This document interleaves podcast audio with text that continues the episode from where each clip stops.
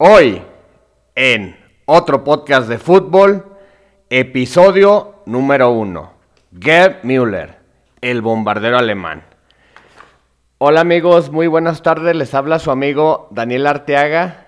Y pues bueno, estamos aquí grabando este podcast. Anteriormente había hecho algo similar con el fútbol a sol y sombra, pero bueno, ahora se me antojó cambiar el nombre y este tipo de cuestiones. Pero bueno, vamos a iniciaron este nuevo proyecto, que igual puede que dure un episodio o puede que dure mucho. Bueno, al menos mi objetivo es que estemos con episodios de aquí a lo que es la Copa Mundial del año 2022 en Qatar. Ahora sí que pues la intención, pues como su nombre lo dice, el cual es bastante original, es otro podcast de fútbol, es, es historias de este deporte que tanto nos apasiona.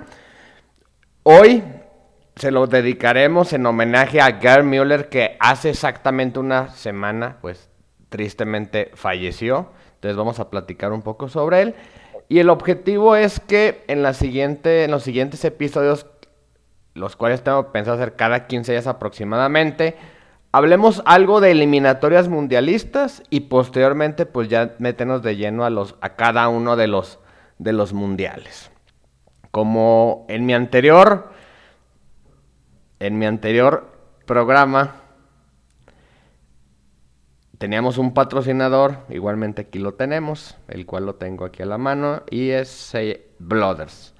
Blooders como tal es la primera plataforma que transforma la experiencia de donar sangre y conecta a personas que necesitan sangre con donantes y hospitales. Su página de internet es blooders.org. Yo en su momento en el otro episodio, en el otro programa les decía He participado en este proyecto, en 2020 lo estuve haciendo, 2021 todavía no lo he hecho, pero me comprometo de aquí al final de año a hacer al menos una donación voluntaria.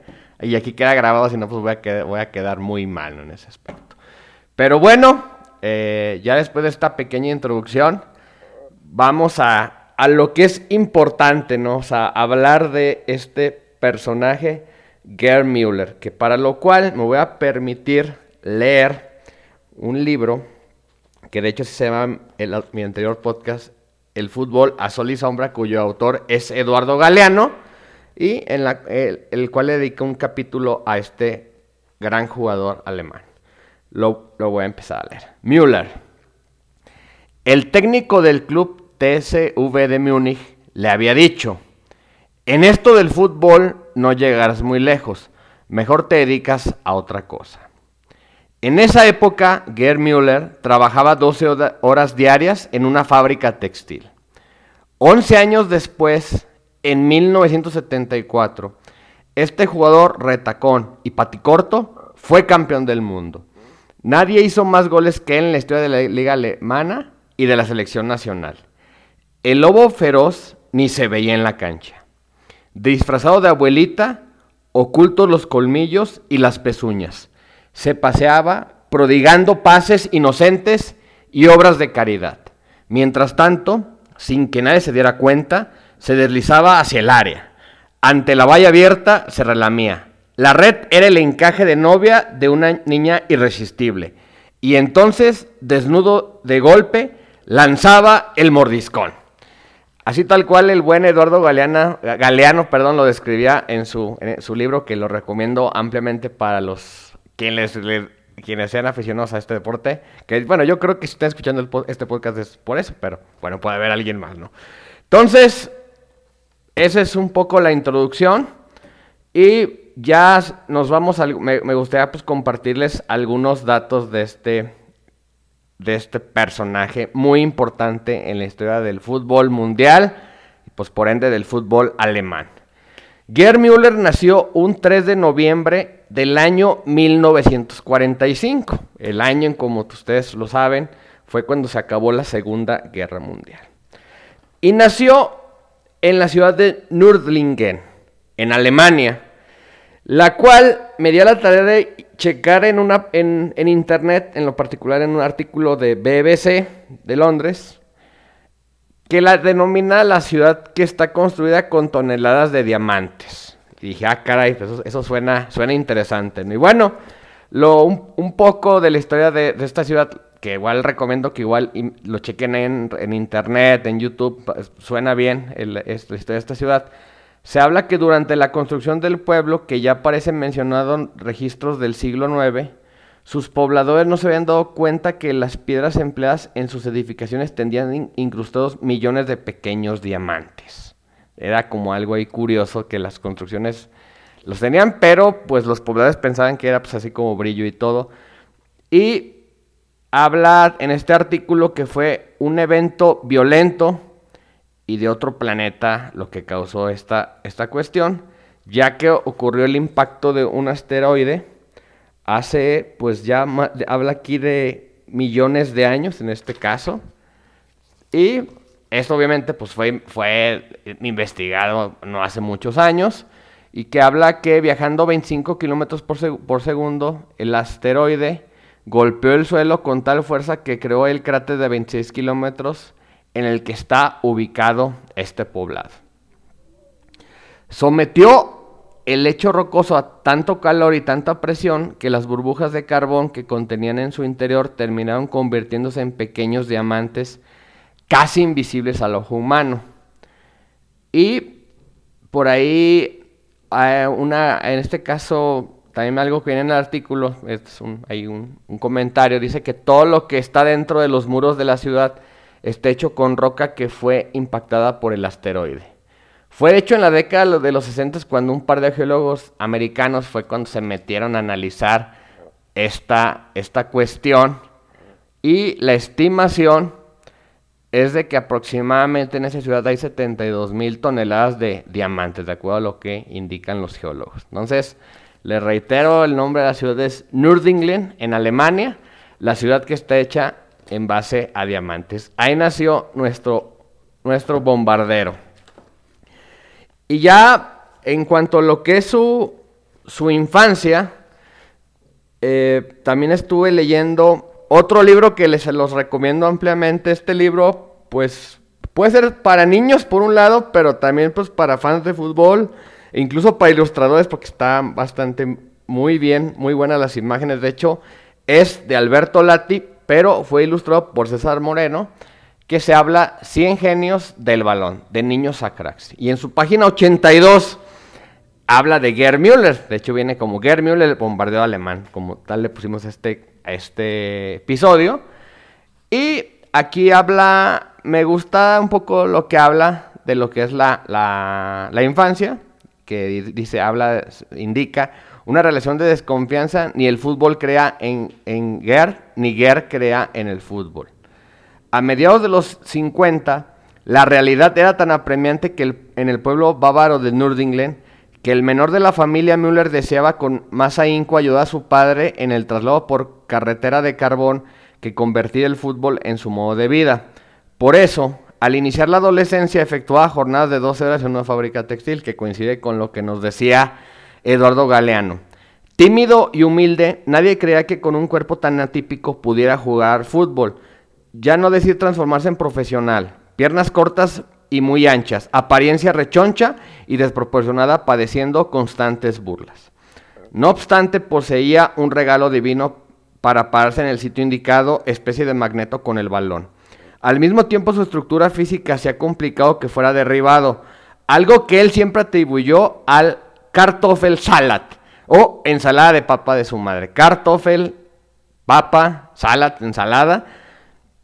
Y ahora sí que esta es un poco la, introducción. No, también esto se me hace interesante. Esto, eso también tiene que ver con sus inicios. Dice, sus 180 goles en una temporada con el amateur, con el Nürdingen, resonaron hasta Múnich. El club 1860 iba en camino a su casa para firmarlo, pero ese 19-añero no se tomaba en serio lo del fútbol y desconfiaba de una institución que disputaba la Bundesliga. Día de locos y muestra el espionaje de la Liga Germana. Antes apareció un emiseo del FC Bayern, por entonces en segunda categoría, y lo convenció por una razón. A la par de su humilde sueldo le ofrecía un empleo de medio tiempo en una mueblería. Si tan solo el 1860 hubiera sabido que Guerre quería lo que los demás promesas rechazaban, un oficio más allá del estadio. Entonces esa es un poco la, infancia, los inicios de Gerd Müller en este caso, que como pueden ver está pues, ahí vinculado con lo que es Bavaria y, va a estar vinculado con Múnich en este caso. De hecho, en, en, una, en, un en el portal de internet del Bayern, dedicado, en una nota dedicada a Gerd Müller, una de las preguntas que se hacen es eso, es decir, ¿qué hubiera, ¿cómo hubiera cambiado la historia del Bayern si en este caso los directivos, Wartel, Fenbach, no hubieran llegado tan rápido? O sea, ¿qué hubiera pasado en ese sentido? Pero pues eso pues ya, ya no se sabe. Se habla que allá por inicios de los 60, por ahí en el 64 aproximadamente, un sábado como tal, Gerd, llegó a su casa después de jugar billar con sus amigos y como tal, dos caballeros esperaban en el salón que era la gente del Bayern Múnich. En este caso, y aquí se aplica el que madruga, Dios le ayuda, porque pues le ayudó para que le ganaran a a su gran rival del TCB 1860 München. Que de hecho, vale, vale la pena destacar o resaltar nuevamente lo que dice Alberto Lati. El TCB o el TCV 1860 Múnich fue el equipo elegido para la primera temporada de la Bundesliga o primera división de Alemania. Anteriormente había ligas regionales y luego se jugó una fase final, pero en el año 63 fue cuando se inició la Bundesliga. Pero el equipo de esa zona, el que fue incluido, fue el TCV. En este caso, es decir, el Bayern, como lo citamos anteriormente, estaba en segunda división. Y, y yo creo que para las nuevas generaciones van a decir, oye, ¿ese equipo qué onda, no? Pues es que realmente este, tipo de eventos como lo de Gerd Müller pues fueron fundamentales para el crecimiento del Bayern y el TCB pues yo creo que pues simplemente se fue quedando. En, para los años 60 el TCV tenía una Bundesliga que obtuvo en el año 64-65, mientras que el Bayern había ganado una liga, un campeonato alemán en el año 31-32 y su primer Bundesliga fue en la temporada 68-69, ya con Müller, ahora sí, en el equipo. Y actualmente, pues es el equipo más exitoso del fútbol alemán con 31 ligas contra 9 del Nuremberg. O sea, sí está brutal la, la diferencia. De hecho, prácticamente la década pasada, salvo, o sea, se la, se la llevaron. Digo, por ahí fueron al inicio de la década anterior un par de títulos con del Dortmund con Jürgen Klopp, pero pues hasta el día de hoy sigue y sigue ganando Bayern Munich, que pues en parte le pues le puede quitar cierto atractivo a la competición, pero pues ha sido pues es, lo que es en este caso. Pero bueno, regresando con Gerd Müller, eh, hay que Gerd Müller llega con un equipo en segunda división y logra en la temporada 64-65 ayudar al ascenso a la Bundesliga en este caso. Es decir, el Bayern jugó en una segunda división, para dedicado a todas esas personas que luego consideran humillante, denigrante que tu equipo esté en segunda división y todo, pues ahí está el ejemplo del Bayern Múnich. Oye, tal vez ellos no, no han descendido, ciertamente no, pero simplemente recordar, oye, he habido equipos, o sea, hay gente que dice, no, es que por, por decir mis, mis amados Tigres, es que Tigres descendió, oye, el Manchester United descendió en Inglaterra, mi amado Liverpool descendió, en este caso también en, lo que es la liga inglesa, inglesa.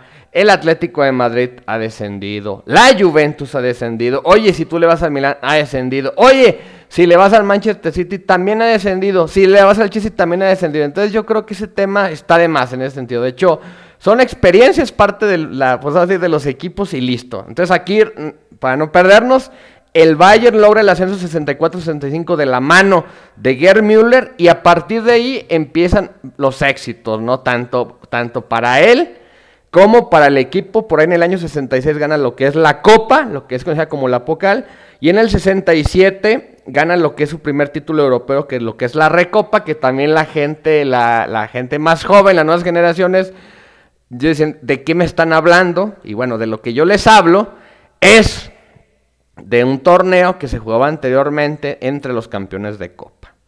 Entonces, pues bueno, eh, eh, eso sí, fueron empezando a coleccionar títulos. Y Gerd Müller fue ganando también distinciones individuales, como en, el, en ese año, el 67, fue máximo goleador, 20 con 28. Fue futbolista del año. Luego ya veíamos que en la 60, que habíamos dicho, fue también, ganó en 68-69 su primer Bundesliga.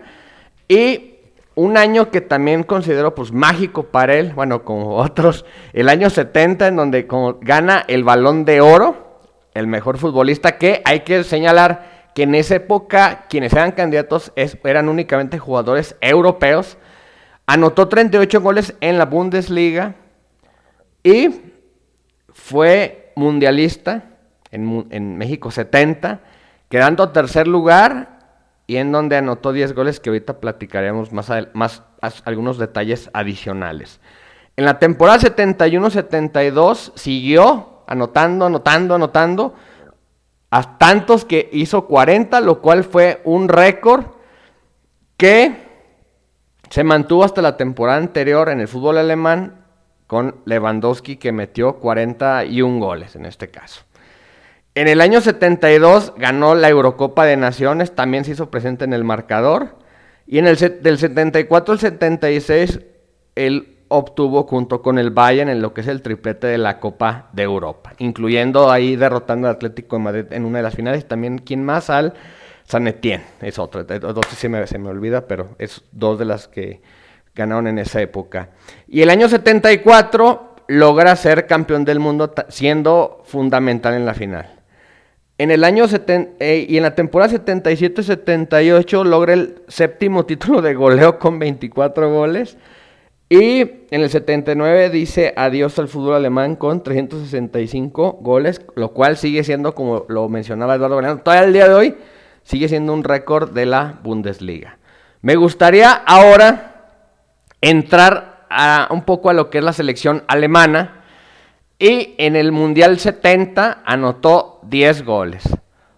De los cuales los primeros, que fueron? Serían 7 fueron de primera ronda y 3 de segunda ronda.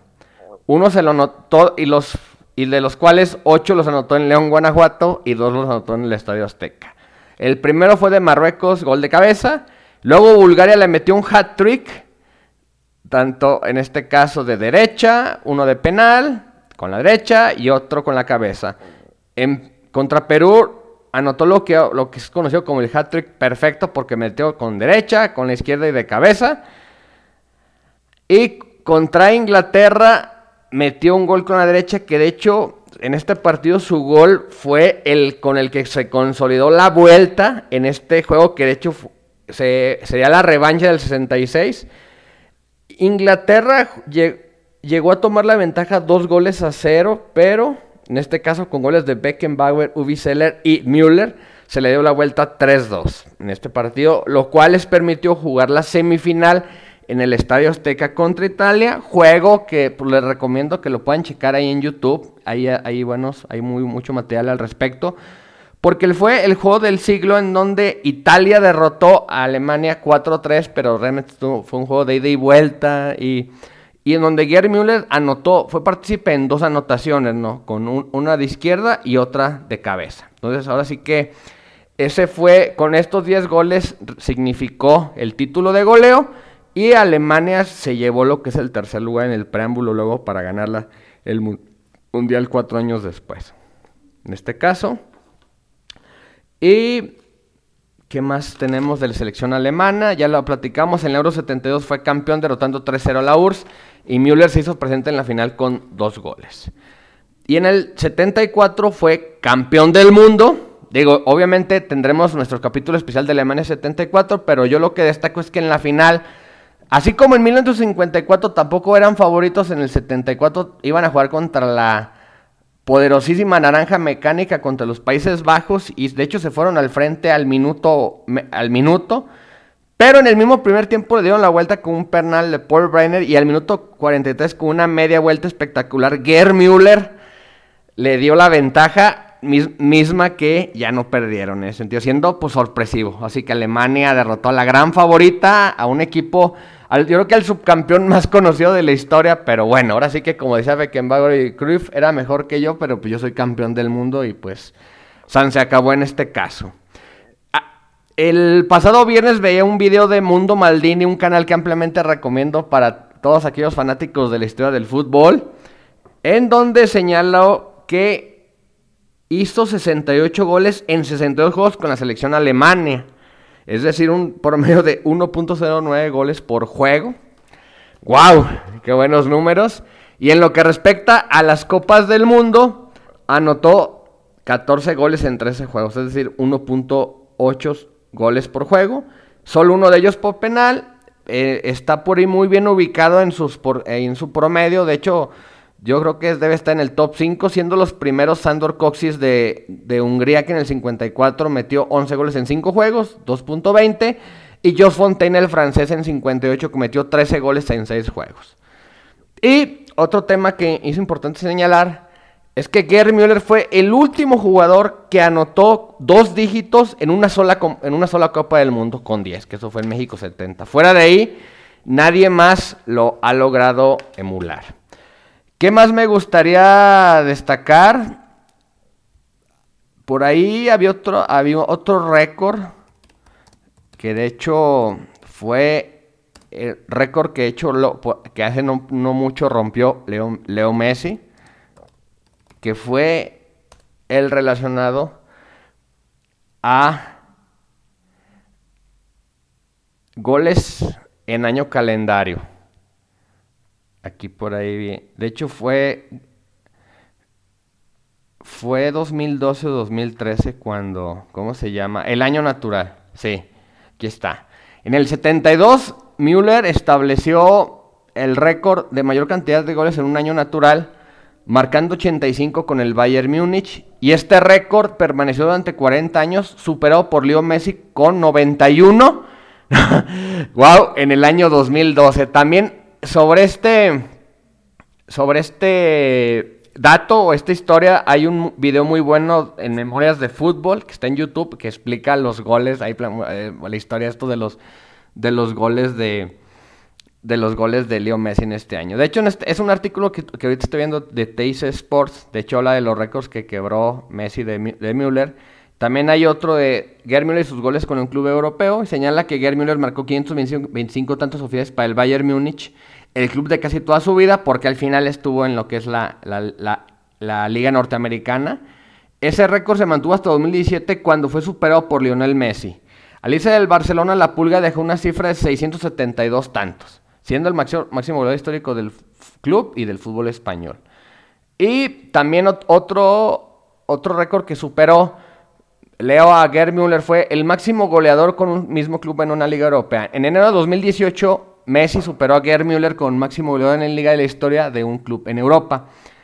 El alemán tenía 3-6-5 con el Bayern Múnich en la Bundesliga y la Pulga se fue del Barça con 4-74. Pero decir, ahora sí que tuvo que venir este fenómeno de Messi para romper récord de, de Gerd Müller del bombardero de la nación. O sea, un, enorme jugador que no sé si mi percepción es que tal vez no, es, no fue tan valorado, incluso pues las actuales generaciones, pero pues yo creo que ahí están los números los logros que tuvo. Entonces, es uno de los grandes de la historia, al menos delante, los grandes delanteros. Y ahí están sus, sus récords, su historia, sus títulos. La verdad, ahora sí que uno de los grandes de la historia. Y digo, y ya en el retiro, algo que sí, la verdad, mm, me gustaría también destacar, él padeció lo que fue el alcoholismo. De hecho, es un tema que, ahora sí digo, no es tal vez agradable tocar, pero, pero pues realmente es algo que padeció, pero también es importante señalar que como tal que fue algo que superó con la ayuda de, todos sus compañeros, de, entre sus compañeros del fútbol, ¿no? Beckenbauer, entre otros. Entonces creo que la verdad sí vale la pena eh, señalar esa cuestión.